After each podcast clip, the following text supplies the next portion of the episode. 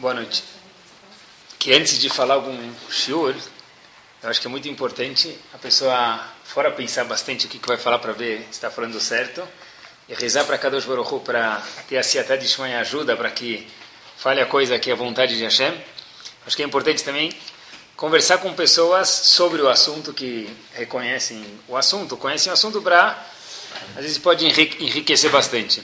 Então o que eu vou falar para vocês, eu acho que é, se a gente pudesse falar, e eu falo porque eu acredito mesmo, é um dos top 10, um dos 10 assim, assuntos que a gente podia falar que são mais importantes, vamos chamar assim.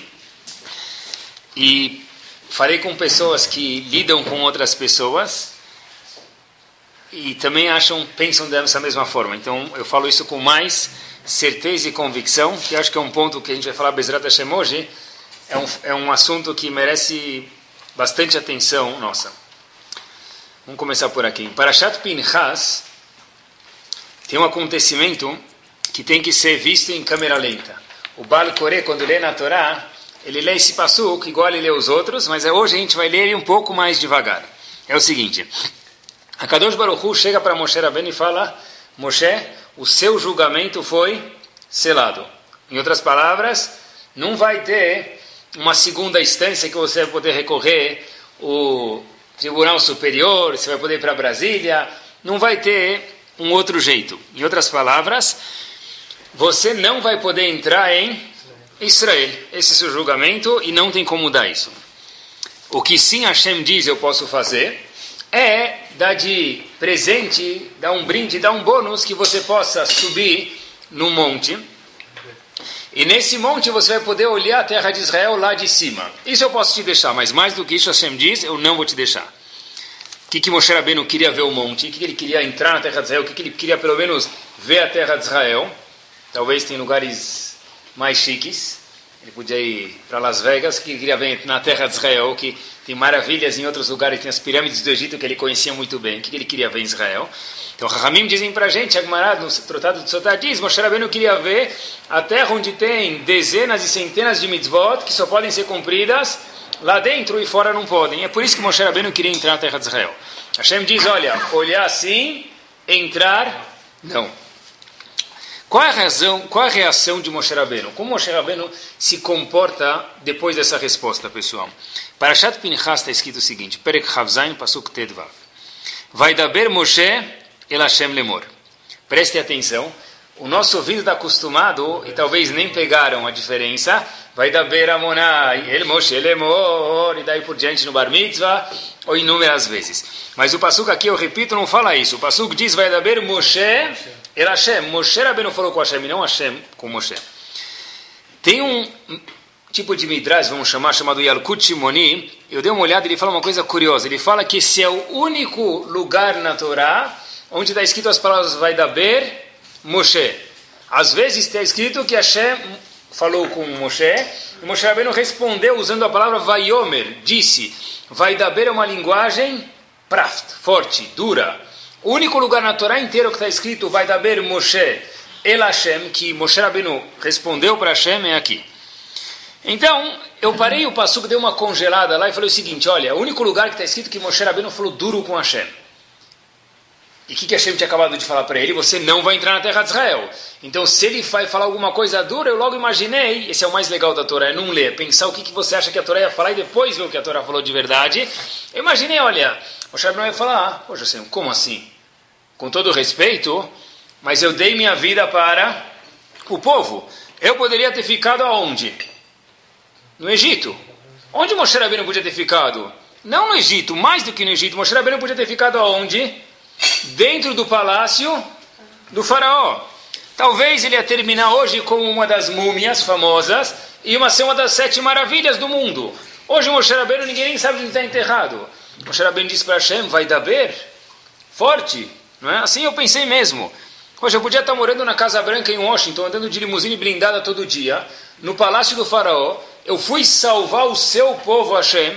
Eu fui ajudar o seu povo com uma missão, querer entrar na terra de Israel. O que acontece? Você me fala o quê? Não vai poder entrar. Como assim? Assim eu entendi o passuco. Mas Moshe Rabbeinu falou forte com Hashem Vaidaber Mas olhem o que ele falou, pessoal. Moshe Rabbeinu não falou para Hashem como você faz isso comigo. Apesar que talvez seria o esperado, Moshe Rabbeinu disse as seguintes palavras para Hashem. Vai daber Moshe Hashem lemor. E aqui vem o resto do passo que eu não contei para vocês. Ifkod Hashem Elohe Aruchot Lechol Basar. Ifkod é designar. Que Hashem possa designar um, tradução livre, próximo líder para o povo. Assim disse Moshe para Hashem. Ish Aleida, eu quero uma pessoa que vai conduzir o povo. Hashem escolheu quem para conduzir o povo, que Moshe Rabbeinu ia morrer. Quem ele conduziu? Escolheu. E Roshua, aluno de Moshe, para conduzir o povo. Pergunta o Midrash, uma pergunta fortíssima. Moshe Rabbeinu falou, eu quero que você, Hashem, falou forte com Hashem, me dá uma pessoa para conduzir o povo depois que eu for embora do mundo. Mas ele não falou que era um líder, ele falou, está escrito, Ifkod Hashem Elohe Aruchot, o Deus das almas, Lechol Basar, de todas as pessoas, Ish Alaida, um líder para o povo. Então pergunta o Midrash, peraí, a gente encontra Hashem chamado de Elohim, de Shakai, de Amonai e daí por diante. A gente não encontra Hashem chamado de Eloquei Aruchot, o Deus das almas. Porque quando Hashem foi pedir um líder, ele falou, Moshe Rabbeinu, melhor dizendo, foi pedir um líder, ele falou o Deus das almas. O que quer dizer isso, diz o Midrash? Então o Midrash diz o seguinte, foi isso que Moshe falou duro com Hashem. Olha Hashem, se eu vou embora do mundo eu entendo, mas eu quero que alguém que seja o próximo líder tenha uma qualidade específica. Escolhe alguém que é chamado Eloquei Aruchot, que nem você, Hashem, consegue entender cada alma, consegue saber que cada pessoa tem uma Neshama diferente do outro, escolhe um líder que também possa saber discernir entre esse vizinho e aquele, entre esse homem e aquela mulher. Foi por isso, diz o Midrash, que Moshe Rabbeinu usou as palavras Elohe Aruchot. Quer dizer, Elohe Aruchot, que Hashem, igual que ele entende o DNA de cada Neshama, mesmo que a gente não vê, cada pessoa tem uma emoção diferente do outro dentro dela, Hashem, Moshe Rabbeinu falou para Hashem, olha, eu quero algum líder que possa entender isso. Por que Moshe Rabbeinu falou isso? Porque Moshe Rabbeinu viu o quanto ele sofreu com o povo. Quando você traz carne porque esse indivíduo quer churrasco, o outro indivíduo no deserto fala, eu não quero carne, porque tem que esperar seis horas para comer queijo, eu quero pizza. E quando Moshe Rabbeinu traz pizza, o outro quer sushi. E quando Moshe Rabbeinu traz sushi, o outro quer frango. E não tinha fim. Moshe Rabbeinu viu que o povo é difícil, tarhanim, são cabeças duras, são pesados. Então Moshe Rabbeinu falou, eu quero, sabe o quê? Uma pessoa que possa entender o povo e saber que cada um é diferente. Incrível, pessoal. A gente está falando de quem aqui? Do maior dos homens. Se saísse na revista Veja que o presidente dos Estados Unidos, Leavdil, obviamente, ele depois de alguns anos de mandato, ele vê que o, a qualidade mais importante para governar a potência do mundo é tal. Todo mundo ia falar, uau! E iam fazer revistas sobre isso, matérias sobre isso, faculdades sobre isso, palestras sobre isso. Aqui, colocando no bolso todos os presidentes do mundo, obviamente, Moshe Rabbeinu diz, tem um ponto que a gente precisa levar em consideração, é o quê? Saber, entender, e só Hashem podia fazer isso, nem Moshe Rabbeinu podia, porque senão ele teria escolhido Yoshua sozinho, Alguém que saiba entender que cada pessoa é diferente e conseguir chegar a fundo, ver a diferença entre cada uma e uma pessoa. Diz Moshe Rabbeinu, vai daber. Essa é a única vez que Moshe Rabbeinu falou vai daber. Essa é a qualidade que um, um líder precisa ter para um povo, pessoal. Isso é forte demais. E olhem que curioso, pessoal. Como que é chamado o, o quarto livro da Torá? Bamidbar. Agora, se vocês procurarem em português ou em inglês, como ele deve ser chamado? In the desert, no deserto. Como ele é chamado em português ou em inglês? Números. Tá bom? Por que ele não chama misparim? Ele chama mispar em hebraico. É bamidbar. Quem traduziu, traduziu errado? Não. Por quê? Hachamim contam para a gente que o Sefer Bamidbar também é chamado Sefer HaPekudim. O Sefer dos, daqueles que foram contados, da contagem. Por isso que em português é chamado número em inglês chamado numbers e daí por diante. O que, que tem de números? Obviamente, porque ele é chamado de números por causa da contagem que existe nele. Bamidbar começa a contar o povo. Por isso que o Sefer é chamado Sefer Apekudim. O quarto livro é o livro da contagem. Ah, tá ótimo. O único problema é que essa contagem já aconteceu dois farimantes. Em Sefer Shemot, o povo já foi contado. Então por que, que só agora é chamado Sefer Apekudim? Porque a tradução é número só o quarto livro. O segundo livro, Shemot, já foram contados. O povo já foi contado. O segundo livro também deveria ser chamado o quê? O livro das contagens. E não é assim. A primeira contagem, a contagem foi em Sefer Shemot. Essa não é a primeira, pessoal. E tem mais uma coisa interessantíssima. O seguinte. O povo era distribuído em grupos. Haviam 12 tribos, cada tribo tinha uma bandeira que representava ela. No deserto. Aonde isso é mencionado? Em Sefer Bamidbar, no quarto livro da Torá. Em Sefer Shemot, no segundo livro da Torá, isso não é mencionado. A pergunta é, por que? Se você contou antes, por que só agora você mostra a avenida, o bairro e a rua onde cada tribo e tribo mora? Eu vi uma resposta, olhem que interessante, pessoal. Sempre que a gente conta alguém, tem duas razões para contar alguém, um grupo. Uma razão é para saber o quê? A quantidade de pessoas que tem e definir eles como um grupo. Vocês, 27 pessoas que estão aqui presentes, fazem parte desse grupo, dessa companhia, desse jogo. Essa é a primeira contagem, pessoal. Quando o povo saiu do Egito, Hashem falou o seguinte: a gente tem aqui 600 mil homens de 20 a 60 anos.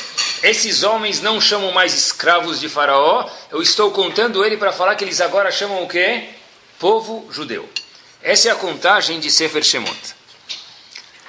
Existe uma segunda contagem, pessoal, que acontece, uma segunda razão para contar um grupo é dar um feeling que cada pessoa conta dentro daquele número. Porque justo o nome contagem mostra que cada um conta. Essa contagem só acontece em Sefer Bamidbar, no quarto livro da Torá. Em Sefer Shemot, Hashem quer contar o grupo para saber quantas pessoas tem e definir eles como uma entidade só. Em Sefer Bamidbar, já provo isso para vocês, Hashem está falando, olha, cada um aqui conta e a gente só tem 603.550 pessoas, por quê? Porque cada pessoa compõe esse número. Hashem diz, Hashem diz o número exato de Eudim que tinha para saber que cada pessoa conta. Como é chamado, pessoal, a contagem Sefer Bamidbar, está escrito Bemispar Shemot, conforme o nome de cada pessoa. Quando Hashem contou a gente no Sefer Shemot, ele não falou cada pessoa, não interessa o nome dele, eu quero saber só o número saber que vocês são um povo judeu. No Sefer Bamidbar Hashem falou, eu quero saber o nome de cada um, para mostrar que cada um importante. é importante e cada um é diferente do outro. Por isso que no Sefer Bamidbar mostra cada bandeira de cada tribo. A pessoa estava no deserto, ele olhava para uma bandeira, ele sabia que essa era a tribo dele não se perdia. O mastro com a bandeira lá em cima mostrava onde ele morava. Por que só em Sefer Bamidbar? Porque lá que em Sefer Bamidbar que mostrou que cada Shevet e Shevet, cada tribo e tribo era diferente. Até Shemot nós éramos um grupo. É todo mundo igual, todo mundo é Bnei Israel. Até agora éramos escravos do faraó, agora somos escravos de Hashem. Em Sefer Shemot, dentro de escravos de Hashem, Hashem mostrou que dentro de cada grupo aqui de 603.550 pessoas, tem 12 tribos completamente diferentes uma das outras. Por que, que Hashem conta o povo duas vezes, pessoal? Porque tem um perigo quando você conta todo mundo. Quando você conta as pessoas, às vezes a pessoa vai na faculdade, perguntam para ele, o que, que você é? Eu sou o número 27. Mil na faculdade. Na escola, se tem 35 pessoas na classe, ou 50 pessoas na classe, ele é número 48. É só um número. É, pode ser de um algarismo ou de dois, depende, mas eu sou um número. Problema é quando a gente conta uma pessoa que ele vira bater para o grupo. Vira parte do grupo, mas ele em si não é mais nada. Hashem falou, por isso que eu vou contar o povo pela segunda vez, para mostrar que não só vocês são meus escravos e agora viraram povo judeu, eu quero que vocês entendam aqui que cada pessoa é diferente do outro. Eu vou contar um, dois, três, porque você é um e ele é dois, e não o inverso, porque cada pessoa é diferente do outro. Foi isso que Moshe Rabbeinu perguntou, pessoal. Eloher Uchot, eu quero um líder que sabe entender que cada pessoa é diferente. Eu acho que isso responde, sempre tive uma pergunta, talvez a gente tenha junto ela, eu vou explicar para vocês, eu nunca consegui entender. A gente espera que a Torá, por que a Torá conta para a gente o erro de Moshe Rabbeinu, ou o erro de Miriam? Por que a Torá conta isso para a gente? Todas as outras religiões, o que elas fazem? Encobrem. Essa pessoa era um profeta. Fato é que ele nunca errou. O maior dos profetas dentro da Torá, o que faz? O erro dele é colocado no microscópio, ele é engrandecido um milhão de vezes. Por que a Torá conta os erros? Para que a pessoa aprenda. O que a gente menos mais imagina é que alguém vai aprender do erro dele. Não dá para ler a história de Yaakov desse jeito, pessoal. Yaakov, a Gemara conta para a gente em Shabbat uma regra. E aprende de Yaakov. Quando você vai educar teus filhos, diz Agmará, não diferencia entre um filho e o outro. Por quê? Como por quê? Vai ler na Torá, diz Agmará para a gente. Vai ver o que, que Yaakov fez e o que aconteceu. Diz Agmará, o que aconteceu me conta. Então Agmará fala, vou te contar. Yaakov favoreceu Yosef. Ele deu uma jaqueta de couro mais bonita para ele. Deu uma bota mais bonita para ele. Deu um chocolate, um sorvete com duas coberturas de chocolate em vez com uma só. E diz Agmará para a gente, os irmãos ficaram com ciúmes e venderam ele e quase mataram ele. Daqui diz o Talmud, sabe o que? Cuidado para não favorecer um filho mais do que o outro. Tá bom? Yaakov, obviamente, ele aprendeu a lição. Parece que não, pessoal. Devia aprender do erro dele. Eu nunca entendi essa, essa passagem. Olha que vem agora. Yaakov chega no Egito, depois de uma dezena e meia de anos, duas dezenas, ele chega no Egito, ele vê os filhos de Yosef. Jacó fala, olha, tem dois filhos aqui, Menashe e Efraim. Vocês vão ganhar uma brachá que ninguém nunca ganhou. O mesmo erro que ele fez anos atrás, ele repete. Vou favorecer os meus netos, filhos de Yosef, que eu não fiz com nenhum outro. E não só isso, vocês vão virar agora duas tribos, duas shvatim. Os outros netos não viraram duas tribos. Mas espera, eu não entendo. Agmará falou que esse foi o erro que ele fez e por isso que aconteceu todo o sofrimento com Yosef. Ele repete o mesmo erro com os netos. Eu nunca entendi isso, pessoal. Bezrat Hashem, eu acho que a resposta está aqui. A resposta está no show de hoje. Vou contar uma história para vocês e acho que dessa história essa é a resposta. Como que Yaakov não se preocupou com a inveja que ele deu para os irmãos por causa de Yosef? Fez a mesma coisa com os netos deles. Filho de Yosef, Menashe e Efraim deu uma brachá especial fez deles duas shvatim e não fez para nenhum outro neto isso. Mas ele já não viu que isso ia criar inveja e dar problemas? Havia um Rav muito famoso, até pouco tempo atrás, o nome dele era Shlomo Zalman Auerbach Zechritzad Vekadosh de Braham. E foi Rosh Shiva do Shiva hoje, em Beit Vagan, chamada Kol Torah. E havia uma regra lá, no primeiro dia de aula, ele sempre falava para os alunos, eu estou dando um shiur de Gmará, na hora que eu mudar o assunto do shiur, eu não aceito perguntas sobre o assunto passado. Quando terminar o shiur, sim. No meio do shiur, nunca. Por quê? Porque senão vai confundir os alunos quando a gente muda de assunto. Essa é a minha prática, assim que eu acho que funciona melhor. E era assim mesmo, ninguém nem ousava levantar a mão. E se levantava a mão, todo mundo já falava para ele, desce. Tá bom. Num belo dia, surprise. Passaram, Rav Shlomo Zalman termina o assunto e vai para o outro assunto da aula dele. Depois de 20 minutos que ele já estava no segundo assunto, o menino levanta a mão, faz uma pergunta. Obviamente se esperava ele ia fazer a pergunta do assunto 2. Ele faz a pergunta do assunto 1. Um. Rav Shlomo Zalman olha para ele e está todo mundo esperando já que vai dar uma esfregada, homo, o branco que sua família merece, vai pegar a cândida e jogar no menino. E Rav Shlomo Zalman para e fala, repete tua pergunta ele volta toda a pergunta e fala: Olha, deixa eu ver se a pergunta existe mesmo ou não, e responde a pergunta para o menino. Obviamente que todo mundo falou o quê? Uau! Será que ele não aprendeu a mensagem de Yosef? Yosef favoreceu um filho, estamos está favorecendo um aluno, o que, que vai acontecer aqui? E mais ainda, o rabino tem que manter a palavra dele, não é? Não pode mentir. Então, como ele falou que nunca volta a, a, as perguntas do assunto anterior, agora ele está voltando. Shlomo Zalman falou para os meninos vocês todos estão aqui e vocês fazem pergunta para mim. Esse menino está faz mais de um ano no shur, eu nunca vi ele abrir a boca. O que, que ia acontecer se ele levantasse a mão, apesar que de fato essa é a regra, e perguntasse, foi o que ele fez, do assunto 2, e eu falasse para ele, Scott, fica quieto. O que, que ia acontecer? Agora, depois de 121 anos, talvez na próxima reencarnação ele faça alguma pergunta. Por enquanto, nunca mais. Essa é a resposta de como Yaakov favoreceu os netos dele. Assim diz Rav Yaakov Kamenetsky, pessoal. Assim. É verdade. A Gumará está falando, quando você tem filhos, nenhum filho é igual ao outro.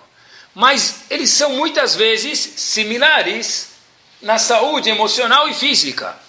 Diz o Talmud para a gente, cuidado para não favorecer um mais do que o outro. Porque sem você perceber, vai causar inveja, o que aconteceu com Yaakov, fez com Yosef, isso pode dar problema entre eles. Ah, então como pode ser que o mesmo Yaakov favoreceu os filhos de Yosef, neto dele, e não fez com os outros? Diz Rav Yaakov Kamenetsky, muito simples. Quando a pessoa é muito diferente, obviamente que ela merece um tratamento diferente dos outros. Quando o aluno ficou um ano inteiro sem abrir a boca, esse aluno merece que eu re responda para ele a pergunta do assunto passado, mas essa é uma regra, essa é uma regra normal. Quando a pessoa foge do normal, ele merece um tratamento VIP. Por isso, disse Yaakov, provavelmente o seguinte: olha, todos os meus netos iam brincar na casa dos primos. Todos os meus netos casaram entre si. Em Rosh Hashanah, onde eles passavam os netos de Yosef, de Yaakov, Rosh Hashanah? Na casa do Dito, na casa do vovô, não é? Onde eles passavam Pesach? Na casa do vovô, e daí por diante. Os filhos de Yosef, netos também de Jacob, onde passavam Rosh Hashanah? No Egito. Estava tendo jogo de futebol, Corinthians e São Paulo, eles estavam lá e não tinha ninguém fazendo Rosh Hashanah, só eles. Pensa onde eles estavam, matzá, em casa, no forninho, você se vira, faz uma matzá, não tem ninguém comendo matzá. Ah, eles eram muito diferentes. Eles sofreram um monte, a única lembrança judaica que eles têm é um porta-retrato do avô deles. Se eles são tão diferentes, eles merecem um tratamento diferente. Quer dizer, isso não vai contra a regra, pessoal. A gente perguntou como que Yaakov não aprendeu do erro dele. Yaakov estava falando, olha, num nível mais ou menos que normal, porque ninguém nunca é igual, não dá privilégios a mais distantes de um para o outro. Por enquanto tem muita diferença entre um filho e outro, você pode favorecer um filho, explicar se possível, e Bezrat Hashem que os outros entendam, ou alunos, ou o que for, que as pessoas são diferentes e merecem tratamento diferente. E de novo, pessoal, foi isso que Moshe Rabbeinu falou. Eu quero um líder, e esse é o único pedido que ele fez para Hashem, que possa fazer o quê? Saber entender as diferenças que existem dentro do povo, pessoal. A gente acha, eu sempre pensava assim, que ser uma pessoa justa é tratar as pessoas de uma forma igual. Isso é besteira, isso é mentira. Uma vez aconteceu um exemplo, um menino a gente falou, olha, vamos tentar chegar até tal hora, quem chegar depois de tal hora, sei lá, vamos dizer, vamos ficar com atraso, ou vamos fazer alguma coisa para o dia seguinte chegar na hora na aula. E de repente um menino chegou atrasado. Eu falei, olha, espera dois minutos lá fora, vamos conversar para ver o que a gente pode fazer para não acontecer isso todo dia. E depois de alguns, menino, de alguns minutos entra outro menino e eu deixo ele entrar na sala. O que, que eu fui? Injusto, não é? Até o estudo de hoje. Porque se eu contar para vocês que a sala onde eu dou shiur é no segundo andar da yeshiva. E se eu contar para vocês que esse menino estava com o pé quebrado, por que ele pode, Rabino? Porque você demora 12 segundos e meio com a sua saúde, Baruch Hashem, para subir as escadas. Ele demora 12 minutos e meio para subir com o pé quebrado. Não tem elevador. Não merece uma lambuja para poder chegar atrasado? Essa é a lição, pessoal. Tratar todo mundo igual, isso não é ser justo. Tratar pessoas que são quase que iguais, iguais, isso ser justo. Quando a pessoa é muito diferente, ela sim merece um tratamento diferente. Eu vi uma história, tem, o, tem uma Hassidut muito grande nos Estados Unidos, se vocês forem ver, não se já viram, tem aqueles cubas e está escrito em Yiddish, Bobov, já viram? Até se entender que é Bobov é meio, demora um pouco.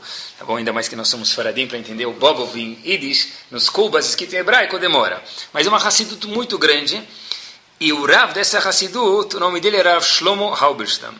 Então, só para vocês entenderem quem era esse Rebbe, esse Rav, ele, o pai dele ficou na Segunda Guerra, nunca mais saiu de lá. Ele passou pela Segunda Guerra, só que ele fugiu e criou um império nos Estados Unidos, mesmo uma Hassidut muito grande. Depois que ele faleceu, veio um senhor contar para a família alguma coisa que lembrava do Rav. Ele falou, olha, antes do do Rav, do Rebbe virar o grande Rebbe, ele era diretor da minha escola, eu estudei lá, eu queria contar para vocês uma história. Qual é a história? Ele falou, olha, eu lembro que eu tinha 10 anos de idade e, de repente, eu não estava aguentando mais com mais um amigo. No recreio tinha um parque lá na frente, sabem que os parques nos Estados Unidos são bem caprichados, e a gente saiu jogar bola. O recreio era 20 minutos, a gente foi no parque, ninguém percebe, e a gente conseguiu desaparecer um pouquinho. Só que depois de 20 minutos passaram mais 20, a gente passou que haviam passado os 40 minutos, e quando a gente joga bola o tempo passa rápido, e a gente voltou para Yeshiva. Só que faz um terrível antes, ninguém percebe que a gente chegou atrasado. Só que a gente sabe que quando a gente chega atrasado, quem está esperando a gente na porta sempre? O diretor. Quando você menos espera, quando você menos precisa que ele esteja lá, ele está lá. E o Rav Halberstam, que era a Shiva dele, que ele veio contar essa história, estava na porta. Ele pergunta para mim e para o meu amigo, onde vocês estavam? Ah, a gente estava... Ah, ele falou, no parque, né? Erav. Eu queria que vocês entrassem na minha sala. Falou, olha, vocês sabem que tem uma lei aqui na escola, que não dá para vocês saírem porque a responsabilidade é da escola e blá, blá, blá, blá, blá, blá.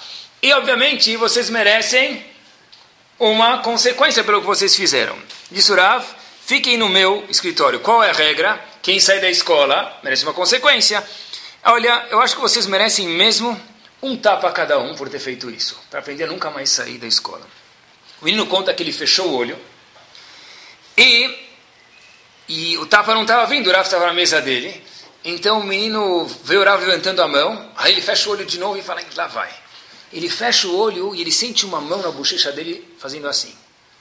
Encostando a bochecha dele e abaixando a mão e disse que é um abussax faradi, mas delicado, não aquele grotesco, tá bom? É um, um apertão assim na bochecha, aquele gostoso, não que o menino depois sai roxo. Esse indivíduo falou, esse foi o tapa que mais funcionou na minha vida. Porque o Rav percebeu que se ele me desse um tapa naquela hora, em português claro, o tiro ia sair pela culatra. Então, na verdade, o tapa foi, ele demorou e eu achei que ia receber um tapa, mas no fim veio o encosto de mão na minha bochecha.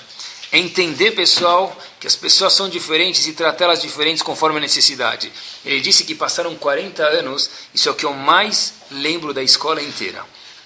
O passeio no parque, obviamente, e o castigo bem recebido do Rav.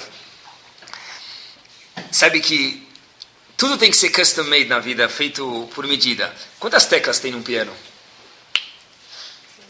Tá quem, tá, quem dá tiro usa CD. 88 teclas, pessoal, num piano.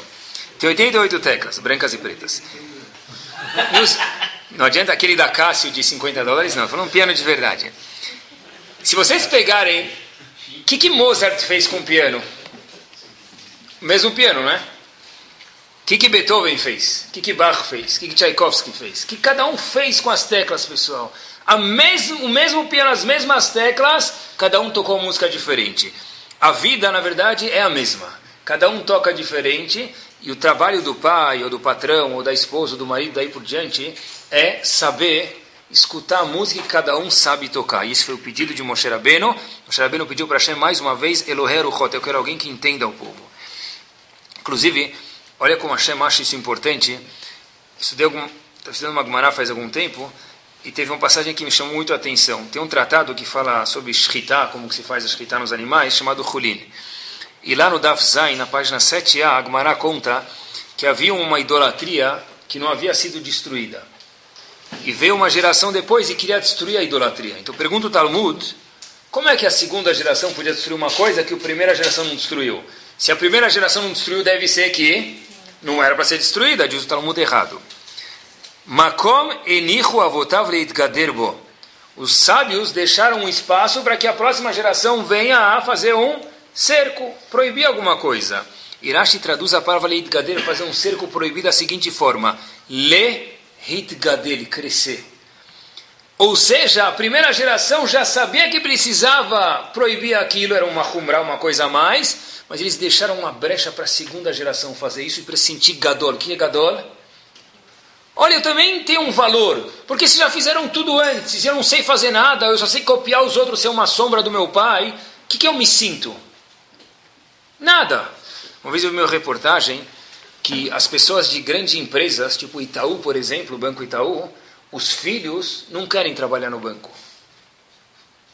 A gente sempre pensa, esse aí trabalha uma vez por semana, não é? algumas semanas por ano, nem todas, e está garantido já a vida até pelo menos o bisneto. Que ele vai abrir agora uma, uma loja de, de, de fazer vidro?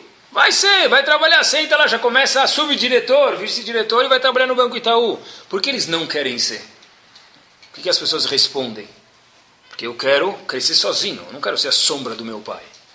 A Gemara diz isso mesmo. Deixaram um espaço para a segunda geração fazer uma coisa que a primeira geração poderia ter feito, para que a segunda geração pudesse se sentir útil. É óbvio que isso aqui é tudo dentro de um quadrado, dentro de uma regra de jogos, né? Agora a pessoa não vai poder falar agora, olha, vou começar a tocar piano no Shabat na sinagoga para fazer uma coisa diferente. Isso é óbvio que é tolice. Mas dentro das regras do jogo de Akadosh Baruch Hu, Hashem deixou que cada pessoa pudesse expressar nas 88 teclas do piano o que é a música dele. Havetz Haim conta, e é bom que a gente saiba isso, o que Hashem vai perguntar para a pessoa depois de 120 anos bem vividos? Diz o Havetz Haim o seguinte, Hashem nunca vai perguntar para alguém se ele comia gefilte fish, ou chunt ou hamut. Ele come o que ele gosta. Hashem não vai perguntar para ele se ele falava árabe ou yiddish. Não que não tenha que manter os costumes, sim tem que. Mas qual pergunta que Hashem vai perguntar para a pessoa? Diz o Havetz Haim, Hashem vai pegar um Sefer Torah na mão, escutem de ouvidos abertos, vai dar para a pessoa e falar as seguintes palavras, palavras Kiam tamashekatuvbo, that's it. Você cumpriu o que está escrito aqui. Se você cumpriu, é só isso que eu esperava de você. Hashem vai perguntar para cada um de nós: Será que você cumpriu o que estava escrito aqui dentro? É isso. Ah, mas eu sou diferente do outro. Onde é que você é diferente? Se você participou nas regras do jogo conforme o que a Toré quer, é isso que Hashem espera da gente. Vi uma frase fantástica do Baal Shem Tov, ele diz o seguinte: Cada pessoa é única. Não tente ser igual a outra pessoa, porque senão você vai estragar o design de Hashem nesse mundo. Repito, cada pessoa é diferente do outro. Não tente imitar outra pessoa, ser igual a outra pessoa, senão a gente vai estar estragando o design, a decoração de Akadosh Baruch Hu nesse mundo. E se a gente olhar, eu acho que aqui mora a bomba do Lashonará. Lashonará é uma consequência. Qual é a causa do Lashonará? É o shur de hoje, eu acho. Epa, nós somos diferentes. Moshe Rabbeinu falou que cada um tem que ser tratado diferente. Nós somos contados em Sefer Bamidbar, como a gente mencionou, para entender que cada tribo é diferente, cada tribo tem uma peculiaridade. Eu não consigo entender como aquele indivíduo gastou tantos mil reais no bar mitzvah do filho dele. Eu não consigo entender. O que, que eu faço? Hoje em dia não precisa nem ligar, mas você pode pegar o BlackBerry, escrever para o teu amigo e fazer três averot em três linhas de Roshonará. Você viu quanto ele gastou na, só na decoração das flores? Que depois de 37 minutos, Hevel, Havalima, Kol Hevel, vai tudo para o lixo. E vai para o lixo mesmo. Ou talvez o decorador usa numa próxima e você nem sabe, ele cobra duas vezes. Mas, você viu quanto que ele gastou com a decoração? É um desperdício. Eu acho que tem que gastar 10 mil, ele gastou 100 mil. Quem está certo? A Torá para a gente. Ravetz Haim perguntou, deu a dica para a gente. Hashem vai pegar o Sefer e perguntar: você cumpriu o que estava escrito aqui ou não? Se você tem dinheiro para gastar e você quer gastar, então gasta. Se ele não tem, ele não quer. Mas pelo menos entenda que outro é diferente cuidado antes de abrir a boca. Ele acha que tem que gastar. Eu não consigo entender, eu não consigo entender como no fim de semana alguém é capaz de comprar uma casa de fim de semana e gastar não sei o que lá. Eu não consigo. Eu tenho mais dinheiro do que ele, mas eu não consigo entender. Se você não consegue entender, então para, vai pegar livros de Mussar, vai num psicólogo, vai entender, porque a pessoa tem que entender que tem pessoas diferentes dele. É, isso, é, isso, é isso. exatamente isso, pessoal, é o caroço do Lachonará. Eu acho que tem que economizar. Então você saiba que você pode estar certo no mundo, ele também pode estar certo no mundo. Ele quer gastar e você quer economizar. Se ele estiver gastando o teu dinheiro, então aí você tem que se preocupar de verdade. Mas se não, a pessoa tem que entender que as pessoas são diferentes. Eu acho que meus filhos têm que falar duas línguas, fora o que eles aprendem na escola. Quem fala uma língua é amaretz, é ignorante. Quem fala três línguas já está confundindo o filho demais. Quem é a única pessoa certa no mundo inteiro? Eu. O resto é todo mundo errado. Então, se eu acho que as pessoas são erradas, eu não entendo os outros, o que, que eu vou fazer? Sem querer, não porque eu sou mal. Ninguém é mal, todo mundo é tzadik. Mas o que a pessoa vai fazer? Falar mal dos outros e criticar os outros. Isso ela achonará é grave. A minha comunidade pensa diferente da comunidade dele. E daí? Se a tua comunidade vai poder pegar o Sefer Torah depois de 120 anos e falar que eu cumpri o que está escrito aqui, é isso que a Hashem quer. É, mas como que aquela comunidade? Não sei, fica quieto, não fala. Isso é Lashonará, pessoal. Tem, uma, tem um Rebbe de Vishnis, uma Hassidut, escutem essa frase. Todo tzadik sabe que ele encontrou o caminho correto para liderar os Yehudim até a Kadosh Baruch. Agora vem o brilho. Porém, aqueles que são mais sábios, não só tzadikim, sabem que, mesmo que ele encontrou um caminho verdadeiro para liderar Bnei Israel para Hashem, tem outros caminhos possíveis que tzadikim diferentes encontraram. Quer dizer, apesar que eu achei que esse é o melhor jeito para a minha comunidade, eu tenho que deixar uma, como uma lacuna no meu cérebro para entender que tem pessoas que acharam jeitos diferentes e que ele não é melhor do que eu e eu não sou pior do que ele e vice-versa. Como pode ser, eu não entendo isso, como pode ser que aquela mulher, uma fala para outra, a gente já ouviu isso, qual o papo mais famoso nas mulheres? Regime, regime, regime. Se você não fala de regime, tem um safé se você é mulher. Tem que dar uma olhada de novo se não é RG, se é mulher mesmo. Tem que falar de regime, está na moda. Mas vamos dizer que tem uma mulher que a gente vê e fala, como pode ser que ela não, não pensa tanto em regime? Como pode ser que a mulher não pensa tanto em regime? Uma boa pergunta. Como pode ser que eu penso tanto em regime? Eu posso me perguntar também. De novo, eu tenho que pensar que o quê? As pessoas são diferentes. Quem tem que estar preocupado com isso? Talvez é ela, o marido dela, vice-versa. Mas eu não sei se eu preciso me preocupar com a mulher do vizinho, mesmo que eu sou amiga dela. É isso, é saber que as pessoas são diferentes. Se eu achar, ah, eu não acredito, você não sabe. Sem querer, o melhor é quando a pessoa fala sem querer falar mal. Quando ele fala sem querer quer falar mal, ele pode fazer a bracha. Baruch Hashem, Elokeinu melech haolam, que deixamos tavitzivano, ledaber lashonara. Quando ele fala sem querer falar mal, é certeza que já vem, vem, vem o dinamite. Sem querer falar mal, olha, deixa eu te falar, de verdade, eu sou, eu sou tzadik, tal, sou humilde, tal, sou, mas eu não quero falar mal mesmo, né? Mas como pode ser que a nossa vizinha do sétimo andar, ela troca de sofá mais do que eu troco de chinelo? Eu não entendo isso. Eu não entendo isso. O que tem a ver com você? O que é? Ou, ou inveja, ou eu não consegui entender os outros. Esse é o show de hoje. E se ela troca mesmo? Quem é mais. Outro exemplo, mais último exemplo. O seguinte: tem esse indivíduo que ele é X. Eu cumpro o Shabbat X. Ou eu cumpro o Kashrut X.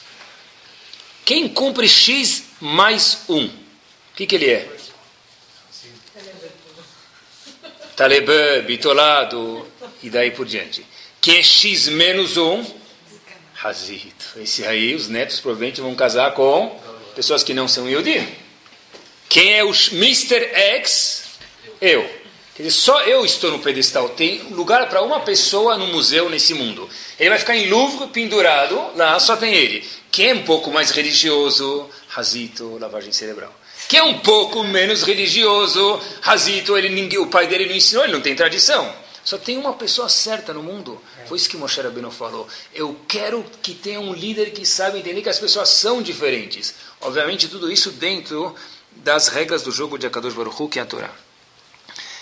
A pessoa tem que saber que no, nesse mundo, o Lamazé tem uma coisa mais expandida do do que o meu eu. Isso é tão difícil, pessoal, que se parece fácil, a gente está escutando o shur errado. Tem um oral chamado Rav Victor Miller, ele fala as seguintes palavras, eu copiei seis palavras para falar para vocês. Zeu vada, isso certeza, minanisayonot ahamurim shebachaim. É um dos testes mais difíceis na vida entender que tem pessoas diferentes de mim, elas também podem estar certas. Diz ele, nisionot ahamurim shebachaim, testes de fato difíceis. E não precisa nem falar. Mesmo que eu estudo Alachot Lashonara, eu não falo. Se eu pensar que tem alguém que é diferente de mim, esse cara já não serve, isso também já merece reciclar o pensamento e precisa do shur de hoje. Mas, Rabino, quando você sabe fazer sala do Shabbat, Sim. Aí você cumpre, você vê alguém que não cumpre, é difícil você achar que a pessoa está certa. Muito bem, isso que eu falei. Se tá, tá, tá na regra do Havetz Haim. Está na regra do Havetz Haim. Se eu posso ver que Hashem vai pegar, segurar o Sefer Torah e falar, olha, você cumpriu o que está escrito aqui? Cumpriu. Você trocou três vezes de sofá por ano, ou uma a cada três anos, isso não atrapalha as regras do Hafetz Por exemplo, do Shabbat, você falou, ele faz a mais um, menos Uma coisa é ser indiferente, uma coisa é achar que está todo mundo certo. Agora, não, não pode, Deus me livre. Se a gente acha que quem está fazendo errado é certo, é grave também. Mas é isso que eu falei, por isso que eu trouxe o exemplo do Sefer Torah. Enquanto a pessoa está dentro das regras do jogo, tem lugar para pessoas diferentes. Pode dizer que a pessoa está dentro da regra do jogo porque ela não cumpre tão bem o Shabbat, mas ela faz uh, super bem Tzedakah. Ótimo, então, eu posso aprender Tzedakah dele se eu for muito amigo dele, eu posso sentar e ensinar um pouco de Alachot Shabbat para ele, ou pedir para alguém que é próximo, falar, olha, dá uma olhada nessa Alachá, etc e tal. se eu gosto da pessoa, eu não vou falar mal dele, eu vou ajudar ele. Não, entendi. Eu tô falando questão é. Tô falando de achar que é diferente, ah, não, melhor, gente, pior. Se a gente achar o que é errado é certo, não, porque a gente passa a mensagem errada, você tem razão.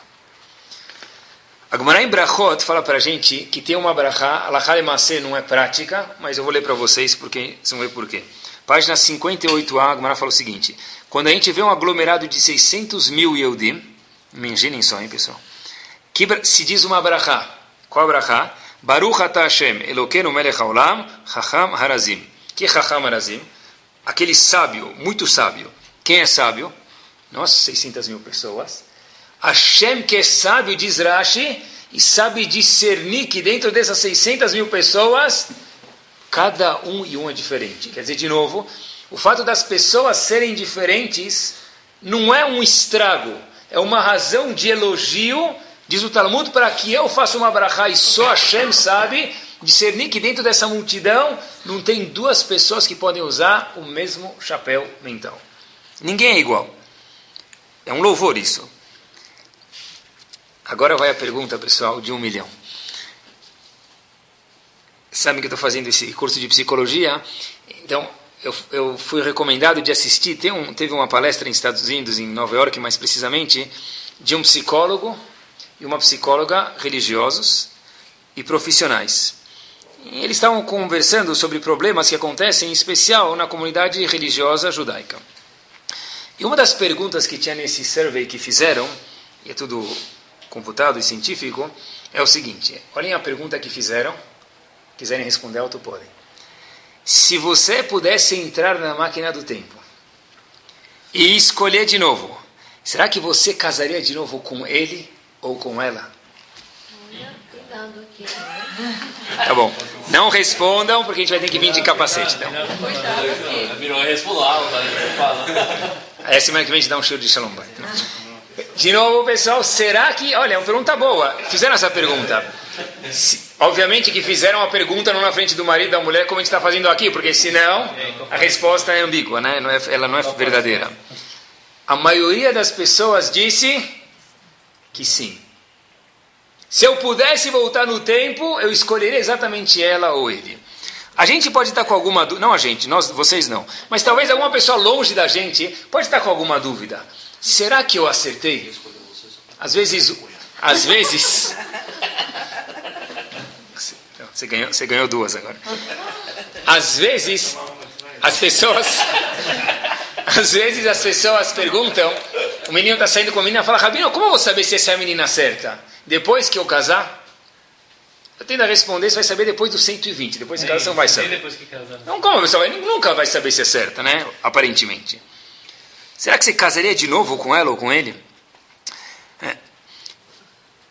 Quando as pessoas respondem não, por que, que eles falam não? A resposta é porque ela ou ele é muito diferente de mim. Eu não combino com ele ou com ela. Isso não condiz com o que se diz em Yiddish, não existe em árabe isso, Yiddishikam. O que é Yiddishikam? Uma cabeça judaica. Por quê, pessoal? Existe uma Gemara, e a gente não lê ela certa, talvez. Acho que a gente lê ela errada. A Gemara diz para a gente em Sotadav Beta Mudalev. Primeira página da Gemara. 40 dias antes de qualquer um de nós nascer e nossos filhos, Arbaim Yom Kodem Etzirat Avlad, três coisas são, discre... são é, decretadas. Obrigado. Bat Kol Yotzet Machrezet. Bat Peloni Leploni. Esse cara vai casar com essa mulher. Bait Peloni Leploni essa casa, esse endereço, essa moradia vai pertencer a essa família. E por último, diz o Talmud, Sade Peloni, Le Peloni. O trabalho, antigamente o trabalho era no campo, o trabalho tal, aquele endereço do escritório, da, da, da fábrica, vai ser para essa tal pessoa. Ninguém cai nem casa, nem moradia e nem trabalho por acaso. Eu vou me concentrar numa decreto, Bat Ploni Le Ploni. O que a gente entende? eu estou decretado para casar com minha esposa e cada um aqui com a esposa dele. Hashem faz o Basra, Hashem faz o match, Hashem apresenta, casal 20. Hashem faz o match, não é assim? Então, Rabino, o meu deve ser que. Deve ser que não sei, deu falha no computador ou não, não, registraram os nomes direito e sem querer ser que tem dois com o mesmo sobrenome. Impossível. A Kadosh Baruch se fosse meu Shatran, então esse ser humano erra, mas Hashem, como ele errou? Então, essa é a pergunta que aparece. A Gemara parece estar um pouco estranha. O mesmo Rav Avigdor ele fala umas palavras que só um Yehudi pode entender. Alpia shlemut hareuya. Diz ele que por que, que precisa de Hashem para fazer o shidur de cada um de nós? Porque só de um jeito mais completo, latzet me'em imidot ותכונות המנוגדות בשיעור הראוי לכל אחד ואחד כדי להכריח אותם על תיקון המידות. Traduzo. Hashem, o que quer dizer que ele faz o shidduch? Não que ele pega alguém exatamente que nem a minha pessoa. E se ela não é igual a mim, ou ele não é igual a mim, o shidduch deve ser que eu não aceitaria casar com ela de novo, depois de 20 anos que eu já estou casado. Diz a Victor Mir, ele está errado. Bat ploni leploni. Você foi decretado casar com ele, quer dizer o quê? Que Hashem pegou a pessoa diferente de você e dela e dele, na medida máxima que os dois pudessem se tolerar. Para que isso? Para que os dois pudessem trabalhar as midot. Uma pessoa que não tem Torá é impossível explicar isso para ele. Uma pessoa que não quer se aproximar de mitzvot e midot é impossível explicar. Porque se ela não é igual a mim, para que eu vou casar com ela ou com ele?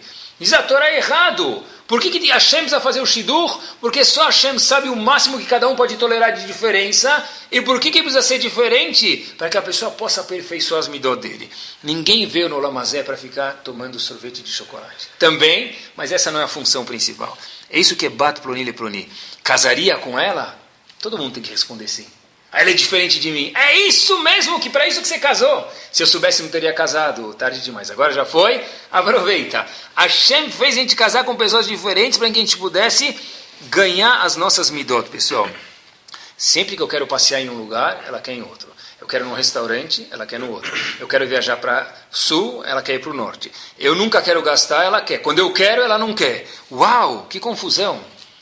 Antes de fazer o que ela quer na próxima vez, vou dar uma dica para vocês, ou antes da mulher também fazer o que o marido quer, fala baixinho, Hashem, eu não quero fazer isso, eu só estou indo fazer isso porque é a Avodat Amidot. Fala mesmo, verbaliza isso, que funciona. Hashem, eu não estou afim de sair hoje à noite jantar fora.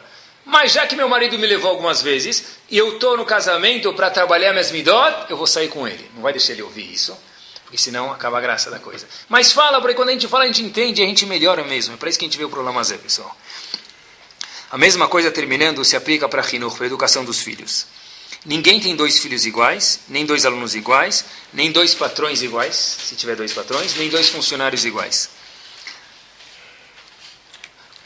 A pessoa pergunta para o filho, por que, que teu amigo... Tarará, a pessoa pergunta para a filha, mas por que, que tua amiga tarará e você não precisa... Por que você está me pedindo dinheiro? O teu amigo já foi três vezes para a escola e está aquele bloquinho de vale-refeição da escola. Você já está no terceiro, ele está no mesmo. Por quê? Por quê? Né? Por que isso? Por que teu irmão? Por quê? A gente fala... Isso, a gente conversa, a gente sabe que, na verdade, comparar as pessoas não é Justo, por quê? Porque as pessoas de fato são diferentes. Uma pessoa que tem 1,60m não pode usar a mesma roupa de uma pessoa de 1,90m e daí por diante.